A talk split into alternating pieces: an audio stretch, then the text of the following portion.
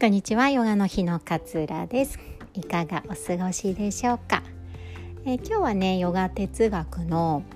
二元性のお話をしたいなと思います。二元性なんぞやって思うんですけれどもすごくシンプルです。あの例えばこれは私の望むこと。これは望まないこと。これは正しい。これは間違っている。これは良い。これは悪い。雨の日は悪い。晴れの日は良い。みたいな感じでいいか悪いかみたいな基準でこう判断していく。ことが二元性というふうに言われるものです。でもこの雨の日は悪い。晴れの日はいいみたいな。晴れはいい天気で雨は悪い天気っていうふうに物事に対してこれって自動的に行っているこう判定なんですよね。あの誰が決めたとかっていうよりも自分の中でこう勝手に決めていることだと思うんですでも雨が降ったら気持ちちょっと憂鬱になるし晴れの日はなんか出かけるのが楽しくなるみたいな感じでこう自分が決めたこの二元性2つの方向をまあ行ったり来たりして一喜一憂知っているっていうのが現状現在 なのかなっていうふうに思います。なんかこう望ましい望ましくないっていう二元性っていうのは勝手に自分で生み出しているものだったりします。まあ、この二元性がね役に立つことももちろんあるんですけれどもそれが絶対的な真実ではないんだよっていうふうに、えー、理解していることが大切なのかなっていうふうに思うんです。これは間違っているこれは正しいじゃなくてどちらも正しいのかもしれないっていうふうに思える心をこう育てていくのが、えー、ヨガなのかなっていうふうに私は思っております。前にもねこのポッドキャストでお話ししたんですけれども子供が例えば不登校になった時にね学校行きたくないって言った時に頑張って行きなさい。午前中だけでも行きなさい。って休んじゃダメだよ。あなたなら大丈夫。学校に行けば先生もいるしお友達もいるから午前中だけでもいいから行ってみなさいってこうどちらかというと厳しさを持って背中を押すっていうパターンとそっか行きたくないんだね。じゃあ今日はお母さんと一日一緒にいよ。大丈夫だよってもう全部こう母性のように受け止めてあげる優しさっていうのがあると思うんですけれどもどっちが正しいか。うんどっちも正しいですよね。じゃあどっちに愛があるか。どっちに愛もありますよね。お母さんがその子を愛してる愛してるっていう気持ちは変わらないですよね。その愛してるって気持ちに気づいた上で今日は行った方がいいんじゃない？じゃあ今日は休もうかって判断している。これはどっちも正しいんです。間違っていない。っていうふうに思えること。その頭の中で望む望まないみたいなこう二次元のね行ったり来たりしたり判断したりしがちなんだけれども今の例で言うとそこに愛があるかどれだけあなたが子供に対してその気持ちに丁寧に丁寧に寄り添って愛のある眼差しで見て判断をするかが大切なのであって厳しいからダメだ優しすぎるからいいダメだとかっていうことじゃないんですよね。ヨガはこのどちらも正しいのかもしれないっていう考えを持つことその考えを持つにあたってはこれもマインドフルネスにつながるんですけれども自分のこう今自分の気持ち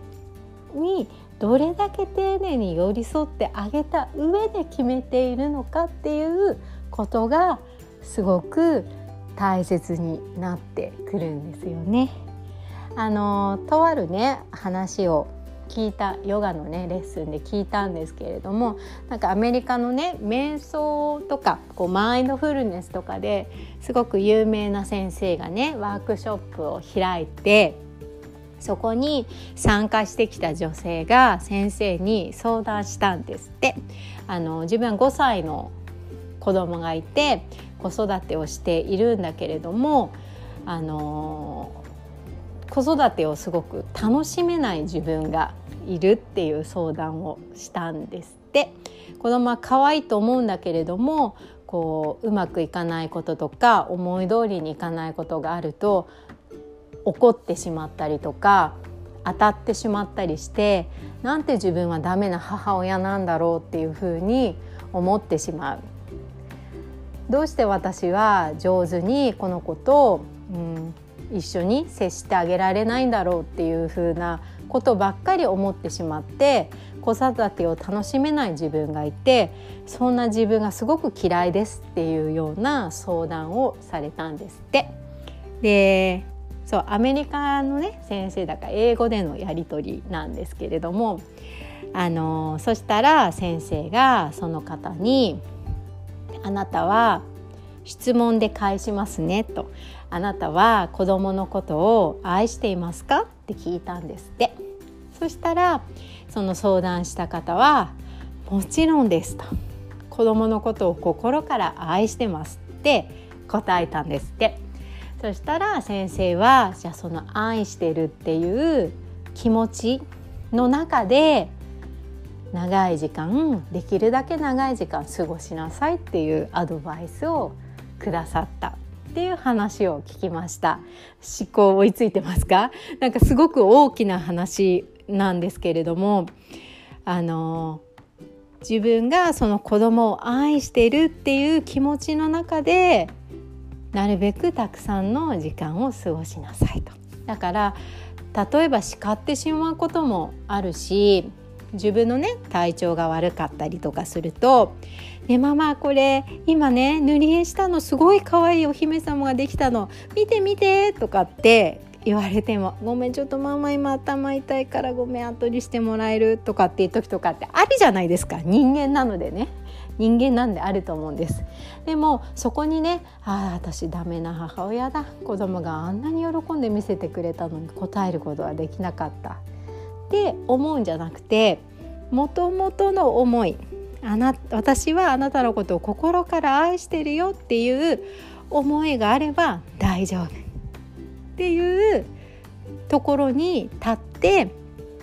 あの子供とのコミュニケーションをこう取りなさいっていうことだと思うんですよね。なんかすごいこう深い話でいい話だなと思ってあの私はこうすぐにメモを取ってね あのシェアしたいなと思って今こうやってシェアをさせていただいているんですけれどもなんかねどうしてもできてない自分とかにこうフォーカスしがちなんだけれども本当の自分っていうのをしっかりとやっぱり見極める必要があるんですよね。人間だから だって人間だものって本当いい言葉ですよね。人間だからその時時によってね子供の相手がうまくできなかったりする時もあるしイライラしちゃうこともあるし落ち込んじゃう時もあるけれどももともとは愛してるんだよっていう思いがあるってことを自分自身でちゃんと知っていればごめんだって人間だものミスしちゃった。っていう感じでね自分のできなかったことも責めずに寄り添ってあげれると思うんですよね。その寄り添いがすごくすごく大切なことなんだと思うんです。なんで白黒つけないっていうのってすごく大切なことでその時の大元の気持ちをしっかり分かっていればあれはダメだったこれが正しかったのかもしれないっていう思いはなくなるんです。どちらも正しいから。でもこれって結構ね実践していかないと忘れちゃうことだったりするのでね。私もこれができているから皆さんにシェアをしているわけではなくてこういうふうになりたいなって思っていることをシェアさせていただいているっていう感じです。こういうふうになれたらいいなと思ってこういうのがいいらしいですよってお話をさせていただいている身なのであのダメなこともありながらだって人間だものと思いながらそのミスも認めてあげながらね生きていければななんていうふうに思ったりもしております。え今日はねそんなお話をさせていただきました。今日も聞いてくださってありがとうございます、え良き一日お過ごしください。さよなら。